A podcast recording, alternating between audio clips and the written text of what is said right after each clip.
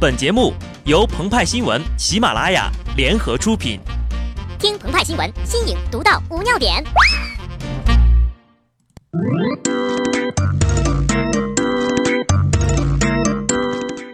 啊，七夕，你比巴西少一夕。在七月初七这样一个日子里啊，有对象的朋友都忙着腻在一起秀甜蜜，没对象的朋友抱着电视看着奥运也能嘻嘻。但是看着看着，眼泪就流下来了。有的运动员呀，场上专注虐对手，场下虐狗也一流。比如说吴敏霞。在拿到自己第五块个人奥运金牌之后，吴敏霞晒出了自己与帅气男友的合照。鹏鹏就表示：“我不应该在车里，我应该在跳板上，一个空中转体三百六十度沉入海底。”赛场上，吴敏霞压水花的功夫了得，场下爱情的火花开的却是五彩斑斓。尽管如此呢，广大粉丝表示乐意干了这碗狗粮，并送上美好的祝福。说起送祝福哈，最近一位运动员也受到了众多国人的关注，并收到了关于中国传统佳节七夕节的祝福。澳大利亚游泳运动员霍顿在男子400米自由泳中险胜夺金之后呀，称中国选手孙杨是服用禁药作弊的骗子。后来呢，霍顿向澳洲媒体自曝，他使用极具挑衅的兴奋剂“骗子”来称呼对手，是蓄意干扰主要竞争对手孙杨的心理战。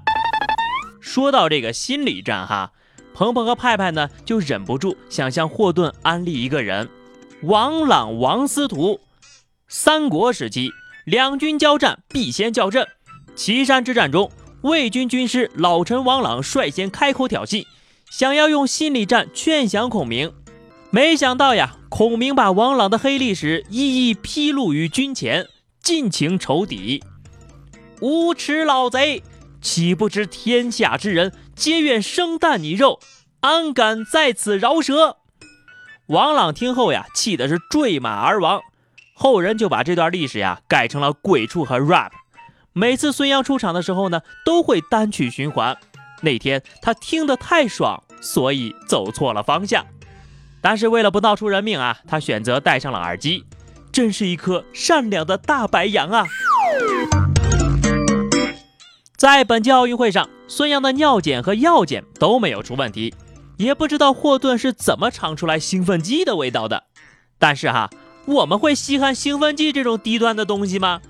要是兴奋剂有用呀，鹏鹏和派派还会动不动就停更吗？比起兴奋剂哈，我们还有几样更兴奋、更 exciting 的好东西。一蚊帐，在中国古代，蚊帐呢最早叫绸。可以追溯到春秋时期，齐桓公的翠纱之绸可使鸡蚊营营不得入内。尤其是在巴西哈，蚊子是比当地人还热情的，有的蚊子还存在携带寨卡病毒的风险。但是有了蚊帐，晚上睡得不知道有多香。于是乎，包括福原爱在内的国外运动员都对蚊帐爱不释手。西班牙媒体《阿斯报》用“国家法宝”来形容中国体操队的蚊帐。如果配上风油精一块儿使用，夜夜舒爽，效果更佳。二拔罐，拔火罐在我国古代典籍中亦称之为绞法。起初呢是用动物的脚作为吸拔工具的。长沙马王堆汉墓出土的帛书《五十二病方》中就已经有关于绞法治病的记述了。美国游泳名将菲尔普斯已经把拔火罐列为常规恢复的一种方法。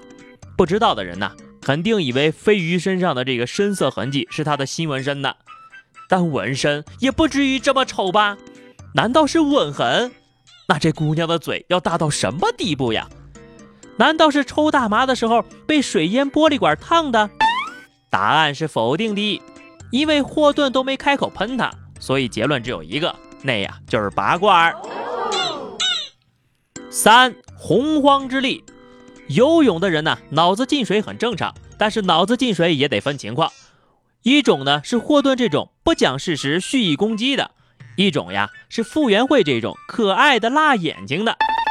最近呢，被称作“行走的表情包”洪荒少女的傅园慧火了，但傅园慧的父亲说了，女儿小时候有点哮喘，所以就送她去练练游泳，没想到练到奥运会上去了。但是根据鹏鹏和派派的了解，傅园慧的父亲呢，当年其实是从郭德纲老师手里把女儿给抢了过来，才给游泳队留了一个好苗子呀。傅园慧说自己用了洪荒之力才进了决赛，但很多朋友不知道洪荒之力是什么。其实呀，看着他的自拍，我们就知道了，连游泳池都给洪荒歪了，太洪荒了吧！昨天呢，傅园慧结束决赛比赛之后呀，表示自己的腿都快要抽筋了。所以啊，朋友们，没事不要乱 P 图，所谓人在 P，天在看呐。好的，那么以上就是本期节目的全部内容了。更多新鲜资讯，敬请关注喜马拉雅澎湃新闻。下期节目我们再见吧，拜拜。